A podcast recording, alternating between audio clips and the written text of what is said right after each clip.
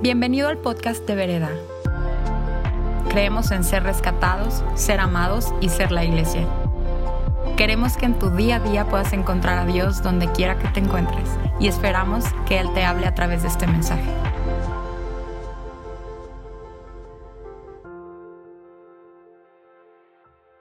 Gloria a Dios, bienvenidos a 2020. ¿Cuántos están emocionados? Ya empezó padre, la verdad. Los días que hemos tenido, hay sol, está claro. La verdad es que el otro día estábamos eh, de la oficina de vereda, puedes alcanzar a ver Santa Fe cuando está claro. Y todos los días se ha visto padre Santa Fe. Entonces, ¿qui- ¿quién estaba bendecido el otro día por la luna llena? ¿Alguien notó la luna? ¡Ah! Está ya, o sea, Dios te está sonriendo desde este momento en tu 2020. Ya empezó padre, ya son nuevos comienzos. Es como algo fresco, limpio, nuevo. Trae futuro, trae esperanza. ¿Alguien puede decir, estoy de acuerdo con eso? Eso. Es realmente lo que estamos diciendo cuando el predicador te dice, alguien puede decir amén y tú dices, pues sí digo, pero ¿qué quiere decir eso? Es estoy de acuerdo, así sea, en el nombre de Jesús, así sea, ¿no? Comenzamos el año de cierta forma. Y ya sé que muchos de los que estamos aquí van a estar pensando, sí, pero no importa cómo empiezas, es cómo terminas. Pues por eso, pero hoy nos toca empezar y vamos a empezar bien, ¿no? No vamos a enfocar, como decía un amigo, puntuales aunque sea para terminar, ¿no? Entonces, hoy nos toca empezar, vamos a empezarlo bien. Y les voy a decir por qué. Porque el comienzo pone el tono para la temporada. Como tú comienzas la temporada, estableces el tono para toda la temporada. Determina el ciclo, eh, el tono para el ciclo en general. Yo quiero empezar esta serie preguntándote, ¿cuál es la primer voz que tú escuchas en el día? ¿Cuál es la primer voz que tú escuchas en la mañana? Tú te levantas y te conectas con qué? Con tu Instagram, con... eh, ya no está López Dóriga, ¿verdad? Digo, López Dóriga tiene años que no está, el, este, Loret de Mola.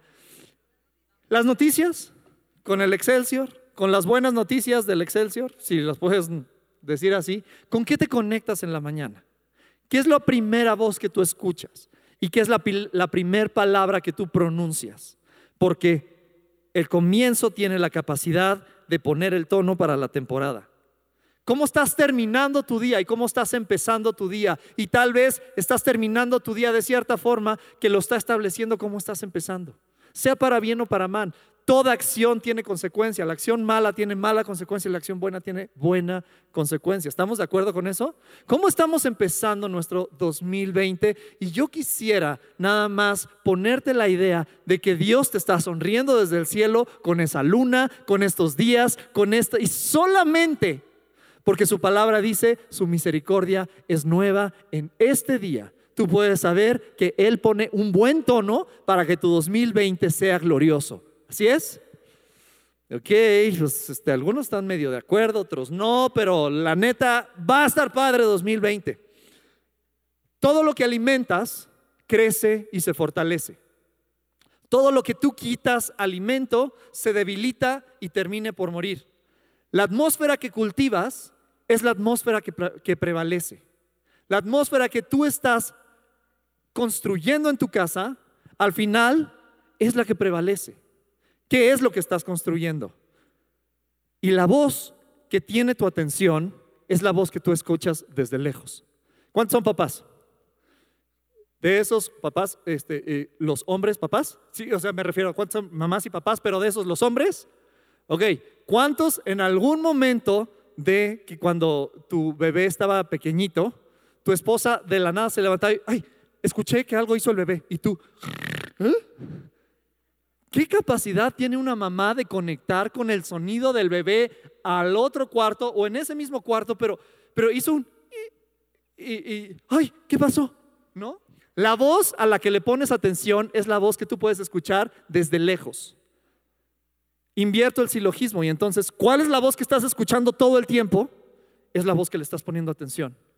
Todo el tiempo estás escuchando eh, eh, todo, lo, todo lo puedo en Cristo que me fortalece, este, por nada estén afanosos, o todo el tiempo estás escuchando, híjole, este, ya me está doliendo otra vez la pierna, ay, este, híjole, va a estar difícil este año, es, es- ¿Qué voz estás escuchando todo el tiempo? Porque la voz a la que le pones atención es la que escuchas desde lejos.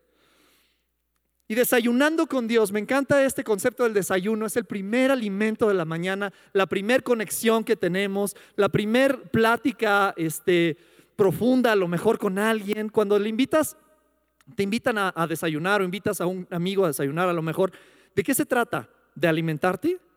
¿De conectar, no? ¿Cuál es tu primer conexión? Porque eso va a poner el tono para el resto del día. Y yo quisiera que este desayunando con Dios, así como estamos empezando 2020, determine el tono de tu día, determine el tono de tu 2020 y determine el tono de tu vida. Que conectar con Dios en la mañana, que conectar con Dios al principio del año, que conectar con Dios en los principios determine el tono de tu vida. Vamos el día de hoy a estar en Juan 4. Vamos a empezar desde el verso 4 y les leo. Eh, desde el 3. Así que Jesús se fue de Judea y volvió a Galilea. En el camino tenía que pasar por Samaria. Entonces llegó a una aldea samaritana llamada Sicar, cerca del campo que Jacob le dio a su hijo José. Allí estaba el pozo de Jacob y Jesús, cansado por la larga caminata, se sentó junto al pozo cerca del mediodía. Poco después llegó una mujer samaritana a sacar agua y Jesús le dijo, por favor, dame un poco de agua para beber. Estaba solo en ese momento porque sus discípulos habían ido a la aldea a comprar comida.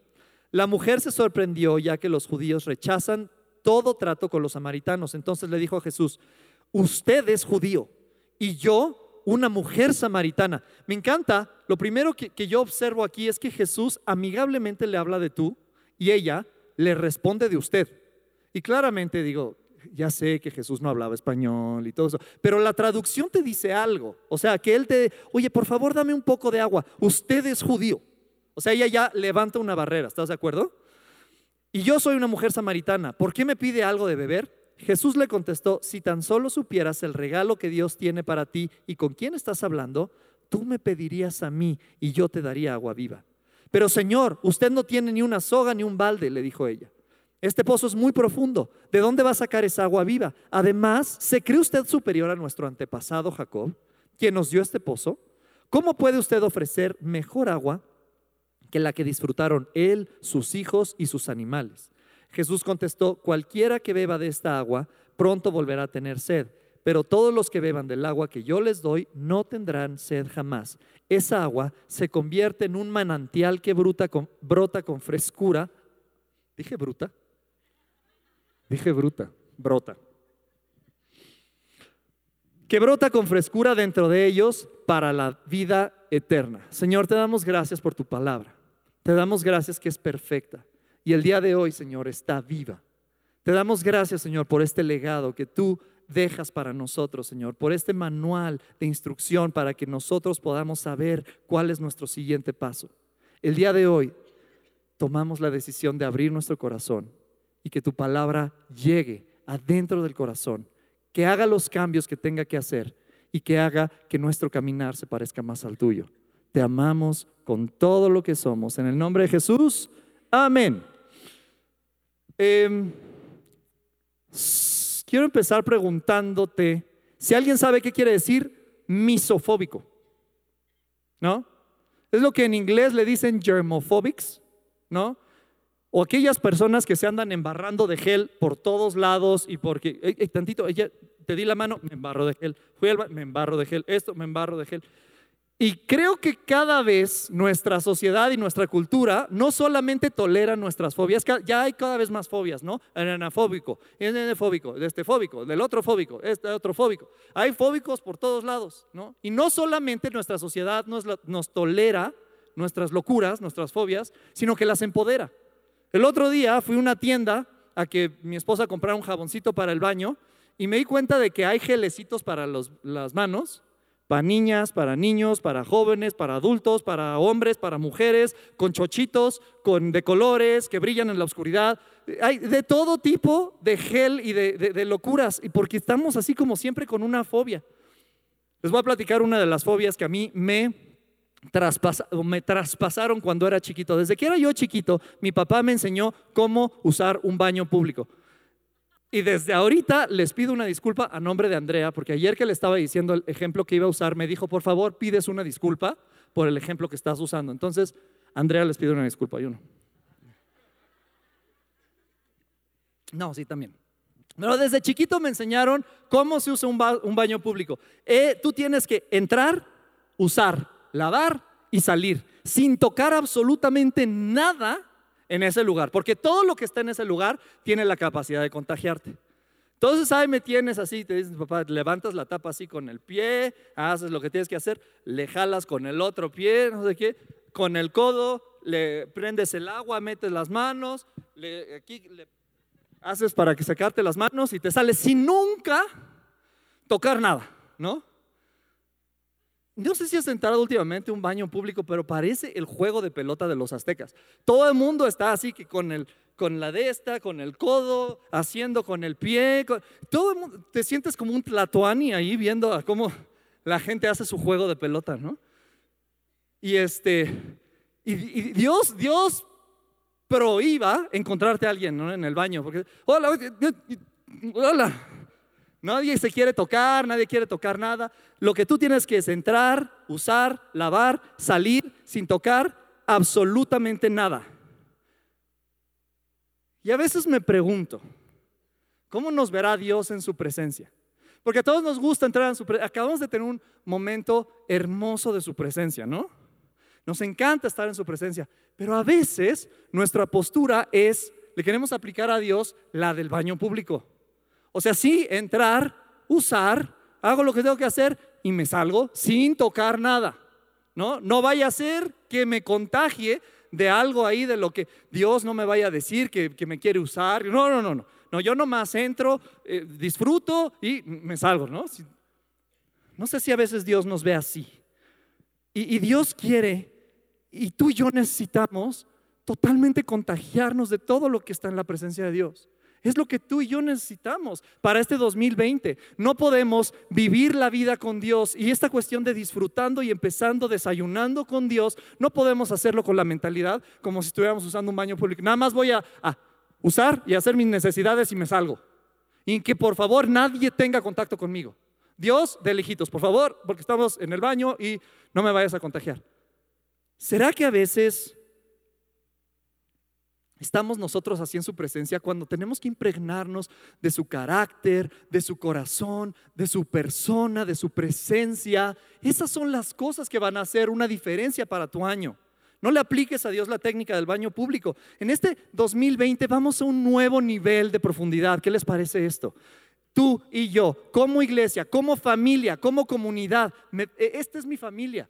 Yo te propongo que este año quitemos barreras que te hemos puesto a lo largo de los años por mitos o por leyendas que, no sabemos qué vaya a pasar y, y, nos vayamos a un nuevo nivel de relación, de compartir, de comunicación, de confiar en Él, de intimidad, que estemos cómodos en su palabra, que estemos cómodos en, en el silencio, que estemos cómodos en su presencia, en el escuchar y el obedecer. ¿Qué te parece esto? ¿No? Y, el obedecer no sale así como una cuestión impositiva. Realmente lo que estamos hablando, y esta serie es totalmente acerca de intimidad. Y para tener una relación cada vez más íntima hay un ingrediente que no puede faltar y es confiar. No puedes tú desarrollar una relación íntima con alguien que no confías. No puedes tú llevar una relación al siguiente nivel si estás poniendo una barrera en la confianza. ¿Cómo nos estamos acercando a Dios? Así como hay un poquito más, pero no va a ser que me quemes, un poquito, pero no.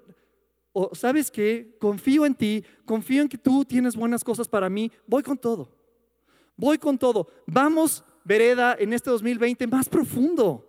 Estemos cómodos, en, eh, eh, confiando en Él. Como toda relación es algo que se desarrolla.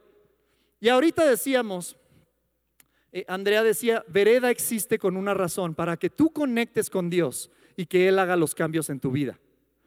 El día de hoy vamos a estar hablando acerca de mitos y leyendas acerca de conectar con Dios. ¿Qué les parece? En el capítulo de hoy, mitos y leyendas de cómo, de las cosas que nos es difícil conectar con Dios. ¿Por qué queremos empezar con lo negativo? No, para derribar esto, para que sepas que todo eso es mentira. Vamos a empezar con todas esas cosas que a lo mejor están en tu cabeza y que te han puesto murallas y que te hacen entrar a la presencia de Dios con el, único propósito de entrar, usar, lavar, salir. ¿Qué les parece? Porque Vereda existe para que tú conectes con Dios y para que Él haga los cambios en tu vida. Yo no voy a hacer cambios en tu vida. Esta comunidad no va a hacer, es Él el que genera cambios positivos en tu vida. Y hemos dicho también que nuestro propósito es hacer la distancia más cercana entre un ser humano y Jesús. No queremos hacer una, una cuestión difícil porque Dios no se propuso que nuestra relación con Él fuera difícil. Tienes que hacer, tienes que hacer y entonces después de esto te firmas en esa cola y entonces después te van a dar un número para... Así no es conectar con Dios. Es yo quiero conectar, puedo conectar con Dios. Y ese es el mito número uno. Vamos a empezar entonces. Mito número uno es difícil conectar con Dios. O conectar con Dios es solo para los profesionistas. Por cierto,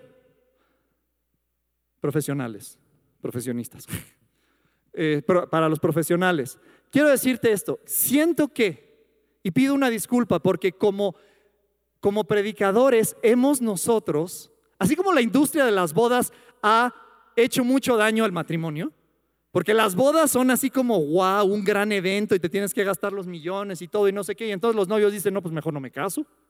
¿No? Entonces, la industria de las bodas ha hecho tanto daño al matrimonio como la industria de los predicadores le ha hecho daño a la iglesia en esta cuestión de saber conectar con Dios. Porque hemos nosotros usado frases como la presencia de Dios era tan palpable o escuché la voz audible o cosas así que tú dices, neta?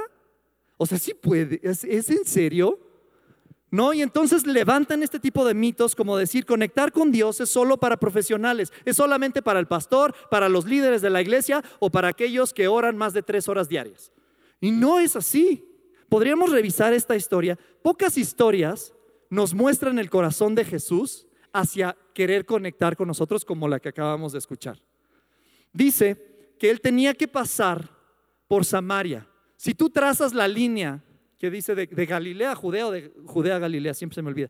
Iba de Judea y volvía a Galilea. Y si tú trazas esa línea, geográficamente no tienes que pasar por Samaria. Lo que nos está diciendo Juan cuando dice tenía que pasar por Samaria es sabía que había una conexión divina que iba a encontrar en Samaria. Entonces se desvía para pasar por Samaria, ¿no? Eh, él desvía su ruta para conectar con alguien. Número uno. Número dos, dice que ya está sentado en el pozo porque sabe que algo va a pasar ahí. Y número tres, no solamente eso, mandó a los discípulos a comprar algo para poder estar solos y para poder desarrollar una, una comunicación. Le dijo a los discípulos, vayan a ver si ya puso la marrana. Y entonces, la, la pregunta iniciadora no la hace la mujer, la pregunta iniciadora la hace él que tú y yo en este 2020 estemos aquí queriendo aprender a desayunar con Dios, a tener elementos para conectar con Él, no es un acto que nosotros iniciamos, es un acto en donde nosotros respondemos porque Él fue el primero que te llamó. Él fue el primero que te dijo, ven, quiero platicar contigo. Es una respuesta, no una iniciación. En Oseas 11:4, fíjate lo que dice, con lazos de ternura y con cuerdas de amor te atraje hacia mí. ¿Sabías que esto dice la Biblia? Con lazos de ternura y con cuerdas de amor te estoy atrayendo. Romanos 2.4, no te das cuenta lo bondadoso, lo tolerante y lo paciente. Te voy a leer otra vez estos adjetivos calificativos, lo bondadoso, lo tolerante y lo paciente, que es Dios contigo. Su bondad es la que nos guía a arrepentirnos. Él nos conquista con detalles. Me fascina esta canción que cantemos aquí, tú me conquistaste. En inglés dice la canción You Have Won Me, pero me fascina la traducción que dice Tú me conquistaste, porque Él con detalles finos nos conquista. Él con detalles, con cuerdas de ternura y de amor nos atrae. ¿Alguien puede decir amén? ¿Siguen ahí? ¿Estamos bien? Entonces, número uno, conectar con Dios no es para profesionales, es para todo aquel que tenga el deseo de hacerlo. Ven cómo eres. Que este sea nuestro año en el que no importa qué pensamos de nosotros, queremos conectar con Dios, nos acercamos a Él. ¿Alguien tiene deseo de llevar su relación con Dios al siguiente nivel de profundidad? Así, que se vea fuerte, que se vea fuerte, que te vea desde... ¿no? Sí te ve. Número dos, no escucho su voz. ¿Alguien le ha pasado? Estamos mejor. En la primera reunión saben que todos escuchan la voz de Dios. Nadie levantó la mano. Nadie. No, y yo, ah, pues entonces ya mejor y acaba. ¿No? no escucho la voz de Dios. Pues, ¿qué estás esperando escuchar? Dios siempre se mueve en lo sobrenatural. ¿Estamos de acuerdo en eso? Sí. Solamente te voy a dar algunos ingredientes para que te ayude. No todo lo sobrenatural es espectacular. Y no todo lo espectacular es sobrenatural. ¿No? Pero todo lo sobrenatural tiene la capacidad de cambiar nuestra eternidad. Em, si, si Dios decidiera quitar el aspecto sobrenatural de la tierra por 30 segundos, te darías cuenta cuántas cosas de tu vida según tu monótona y de las cosas que pasan normal y naturalmente son sobrenaturales. De entrada yo creo que no podríamos ni respirar. De entrada todos saldríamos disparados al espacio sideral porque la Tierra saldría de su órbita, todo sería un caos. Es un acto sobrenatural que tú estés sentado en este auditorio respirando. Es un acto sobrenatural que el día de hoy haya salido el sol una vez más. Es una situación sobrenatural que estemos vivos tú y yo aquí, que podamos escuchar la palabra de Dios. Es un acto sobrenatural que estemos viviendo en un país en donde podemos decir gloria a Dios. ¿Cuántas cosas que nosotros pensamos que son cotidianas y naturales son verdaderamente sobrenaturales? Y te digo todo esto porque muchas veces Dios está en lo sutil. Muchas veces nosotros queremos que Dios entre haciendo un escándalo. Y puede hacer un escándalo, pero no tiene que hacer un escándalo. Muchas veces Dios está en lo sutil. Vamos a Primera de Reyes 19, 11 al 13. Y fíjense, esta es una historia en donde Elías está buscando a Dios y dice que se presenta, allá está, ¿verdad? Vamos a leerlo. El Señor le dijo a Elías, sal y ponte de pie delante de mí en la montaña. Mientras Elías estaba de pie allí, el Señor pasó y un viento fuerte e impetuoso azotó la montaña. La ráfaga fue tan tremenda que las rocas se aflojaron. Imagínate el viento que se aflojaron las rocas. Pero el Señor no estaba en el viento. Después del viento hubo un terremoto, pero el Señor no estaba en el terremoto. Pasado el terremoto, hubo un gran incendio, pero el Señor no estaba en el incendio. Y después del incendio hubo un suave susurro. Y cuando Elías lo oyó, cubrió su cara con su manto y salió y se paró a la entrada de la cueva. Entonces esa voz le dijo, Elías, ¿qué haces aquí? Muchas veces Dios está en lo sutil. Podría yo sugerirte que si no estamos siendo capaces a veces de escuchar la voz de Dios, no se trata acerca de que Él no quiera ser escuchado, sino de nuestra expectativa para escucharlo. A veces nuestra expectativa tiene que ser, no, es que tú tienes que venir y va a haber un terremoto y después un incendio y después este, se van a caer las piedras. Y no, tal vez Él solamente te está diciendo, hey, ¿tienes algo de tomar?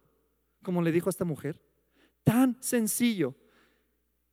Y de la misma forma, yo creo que hay tantas cosas que sutilmente el constante, constante, constantemente nos está diciendo, pero si apenas voy en la introducción, ah, órale. Constantemente nos está diciendo con sutileza, ¿no? Quiero darte ánimo en lo siguiente. Esta mujer, Dios es Jesús personificado o Jesús es Dios? Pregunto. ¿Sí? Ok. Ella estaba en la misma presencia físicamente de Dios. Jesús le dice, dame algo de tomar y no reconoció quién le estaba hablando. Tú no lo ves, no te culpes si a veces no puedes escuchar la voz de Dios o te está costando trabajo. ¿no? María Magdalena lo confundió con un jardinero.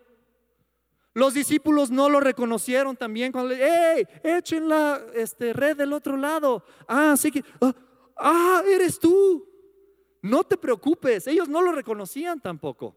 Y con eso solamente te doy permiso de equivocarte, ¿no? O creo que Él nos está dando permiso de equivocarnos a veces. Está bien, no pasa nada. Pero lo único que sí me gustaría poner en la mesa el día de hoy es, búscalo a veces en lo sutil. No necesariamente tiene que ser algo estruendoso. Él es un caballero y se va a, acercar contigo a veces poco a poco. A veces es súper intencional y viene con todo. Sí, pasa. Él es Dios y puede hacer lo que sea, pero es Dios, no es un San Bernardo que tiene que entrar tirando todo lo que ve. ¿No? Es Dios. Em, Entonces, número uno, ¿conectar con Dios es para profesionales? No. Número dos, ¿no oigo la voz de Dios? Sí puedes oír la voz de Dios, ¿no? Número tres, acercarme a Dios me da miedo. La neta, yo de repente sí soy sincero. A veces me da miedo. O sea, Él es santo y yo, híjole, es la sexta vez que le pido una nueva oportunidad y sigo cayendo en lo mismo. ¿Te pasa? ¿Cuántos le dan gloria a Dios que Él no es el Dios de una segunda oportunidad? Él es Dios de la siguiente oportunidad. Amén. Él es, él, él es bueno. Dale un aplauso fuerte, vamos.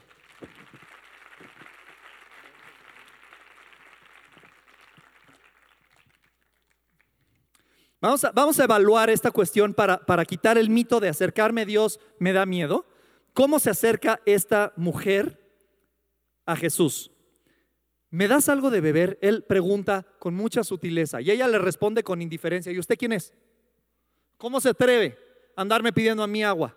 ¿Quién no sabe que no somos iguales? Usted es judío, yo soy samaritano, usted es hombre, yo soy mujer. Así es que vayamos marcando la diferencia, ¿no? Le está hablando a Dios. ¿Estás de acuerdo? O sea, no sé si tú te has aventado a decirle algo así a Dios, pero si ella se aventó a decirle algo así, no fue consumida ahí, pues baja la guardia, aliviánate, ¿no? Bueno, sigue. Después la mujer cuestiona su propósito. Ah, ¿cómo es posible que usted tiene la mejor agua? ¿No? Después reta su capacidad. Pues no trae ni una soga ni un balde. ¿Cómo le va a hacer? ¿Cómo le va a hacer a ver para el agua viva? Y entonces le dice, ok, ve y trae a tu esposo. Ya no leímos esto, pero lo siguiente es que le dice, ve y trae a su. Ven, ve y trae a tu esposo. Pues no tengo esposo. Contestaste muy bien. Has estado con cinco y el que tienes ahorita ni siquiera es tu esposo. ¿No? Órale. ¿Cómo? O sea, ¿qué, ¿qué dirías? No, ya, silencio. Ok, está bien. Y todavía le dice, ah, pues parece que eres profeta. Pues si tan profeta, explícame la del templo. Ustedes dicen que hay que adorar en Jerusalén, nosotros decimos que hay que adorar aquí. Todavía lo vuelve a retar. Entonces, responde con indiferencia, cuestiona su propósito, reta su capacidad y desafía su identidad. Aún de que después de que Jesús se reveló divino delante de ella. A veces nos damos así como de, híjole, qué miedo, no vaya a ser que, que Dios, pues sí, ya sé que sabe la verdad, pero si saca la verdad, pues qué vergüenza. O sea, ya sé, Él sabe lo que hice, pero no necesariamente la tiene que sacar. Aquí sacó, órale, paz. Por cierto, hay una analogía increíble.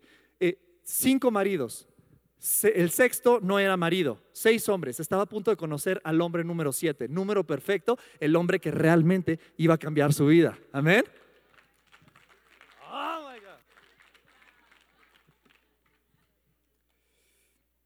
Y nosotros nos acercamos con miedo, no vaya a ser que, no vaya a ser que salga la verdad. Sí va a salir la verdad, pero va a salir la verdad acerca de quién es Él sobre la verdad acerca de quién eres tú. Se trata de que salga su verdad sobre tu verdad. ¿Qué piensas tú de ti? Bueno, ¿qué piensa Él de lo que tú piensas de ti? ¿Sabes qué piensa? Gracia. ¿Por qué? Porque Él es Señor. Porque Dios es Señor. ¿Puedes decirlo conmigo? Dios es Señor. Vamos a decirlo una vez más, Dios es Señor.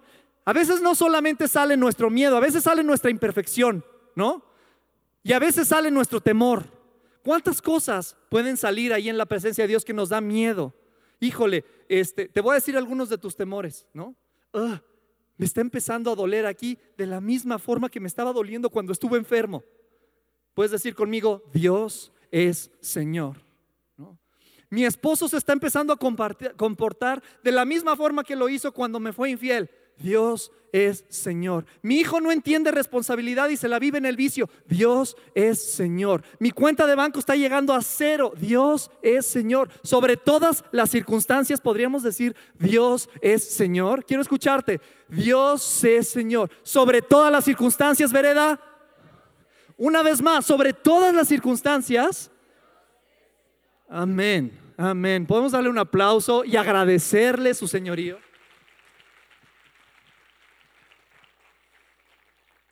Estamos el día de hoy empezando esta nueva serie, Desayunando con Dios. Una serie acerca de intimidad, como les decía. Y hay varias cosas que vamos a estar comunicando.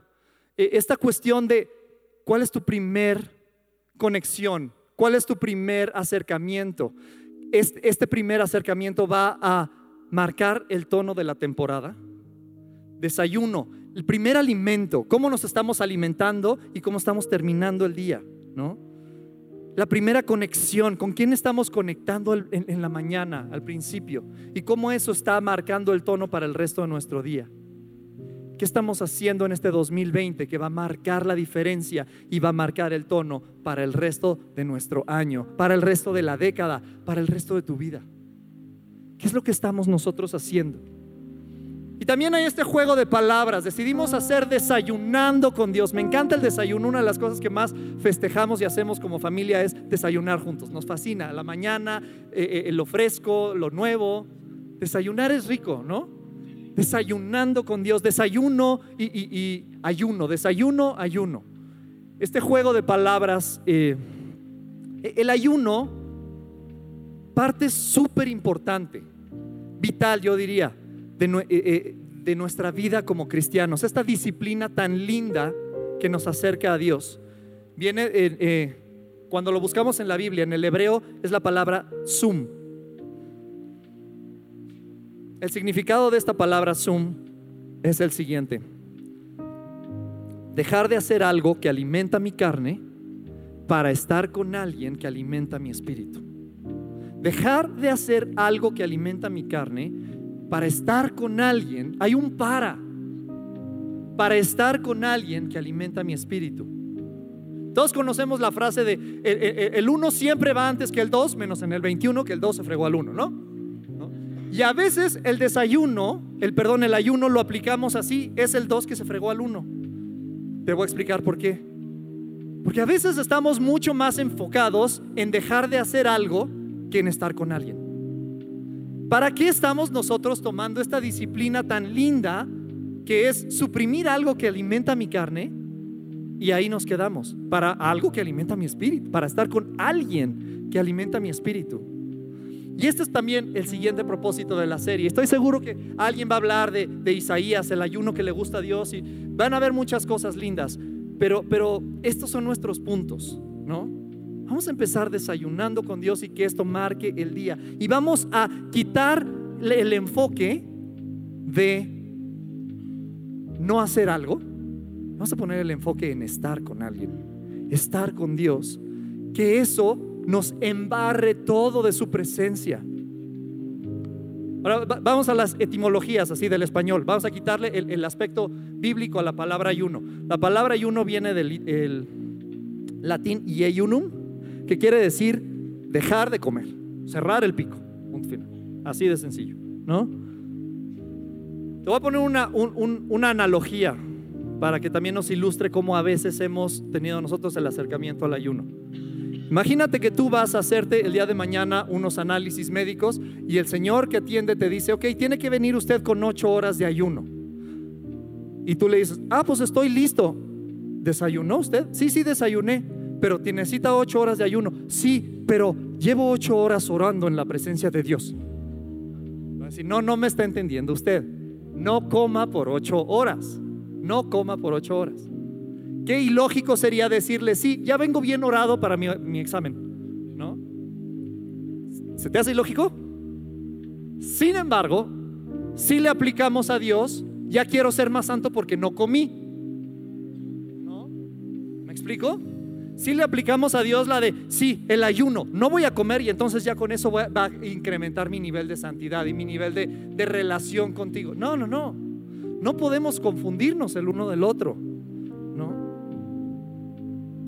Ayunar, abstenerse, omitir, quitar, evadir, privar de, renunciar. Es como ah, una negativa, ¿no? No, digo, no sé si tú lo lees así, pero no, no, ya, no, no estoy diciendo que la, disciplina cristiana de ayunar sea negativo. La palabra, el significado ayuno, abstenerse, omitir, quitar, evadir, privar de, renunciar. Te digo esto porque siempre me llamó la atención ayuno, desayuno. ¿Por qué el prefijo des que quiere decir la negación o la inversión del significado del vocablo que le sigue. ¿No? Te voy a poner un ejemplo. Componer, descomponer. Invierte el significado. Arreglar, desarreglar. Ordenar, desordenar. Armar, desarmar. Entonces, ¿por qué el desayuno ya lleva el vocablo que niega un negativo? Ayuno, desayuno. Para mí debería decir desayuno desde desayuno. ¿No? ¿Para qué ponemos un negativo en un negativo? Pues sí, pero menos por menos da más, ya sabemos también. Ya le entendiste a, álgebra, ¿verdad? ¡Oh, gloria a Dios! El álgebra de Baldor. Ya le entendí.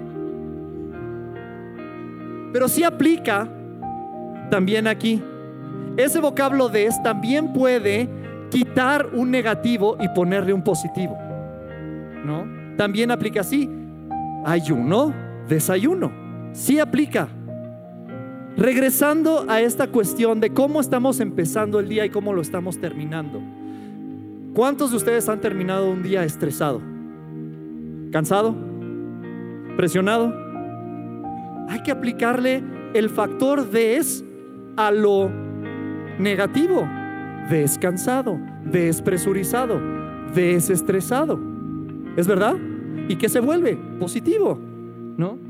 ¿Cómo estamos empezando nuestro día que nos lleva a acabar cansados, estresados, presionados? ¿Qué es lo que estamos haciendo al principio que nos lleva a acabar cansados y estresados? Necesitamos aplicarle el prefijo des. Y te acuerdas hace rato que te dije, ay, ya me está empezando a doler aquí como estaba. ¿Y qué dijimos? Dios es Señor. Ay, ya mi cuenta de banco no tiene dinero. Dios es Señor. Te fíjate las siglas que son. Dios es Señor. Ese es el prefijo de es que va a hacer que un negativo cambie a un positivo. En el nombre de Cristo Jesús, el día de hoy le vamos a poner el factor des a nuestro año para que acabe completamente diferente y deja de estar acabando cansado, desesperado. Vamos a ponernos de pie. Vamos a responder todos en adoración. Tenemos chance. Factor des positivo, en un negativo, en el nombre de Jesús.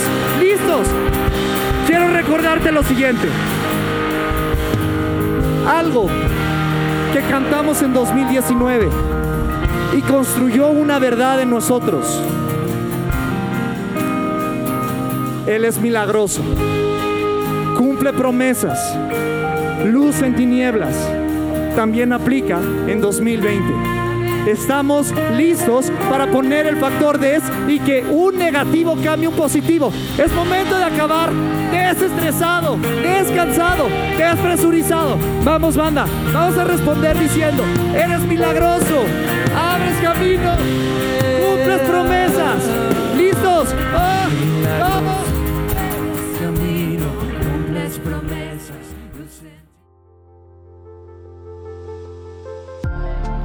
Esperamos que este mensaje haya aportado mucho a tu vida. Puedes buscarnos en redes sociales como vereda.mx. Gracias por escuchar y te esperamos en nuestros servicios del domingo.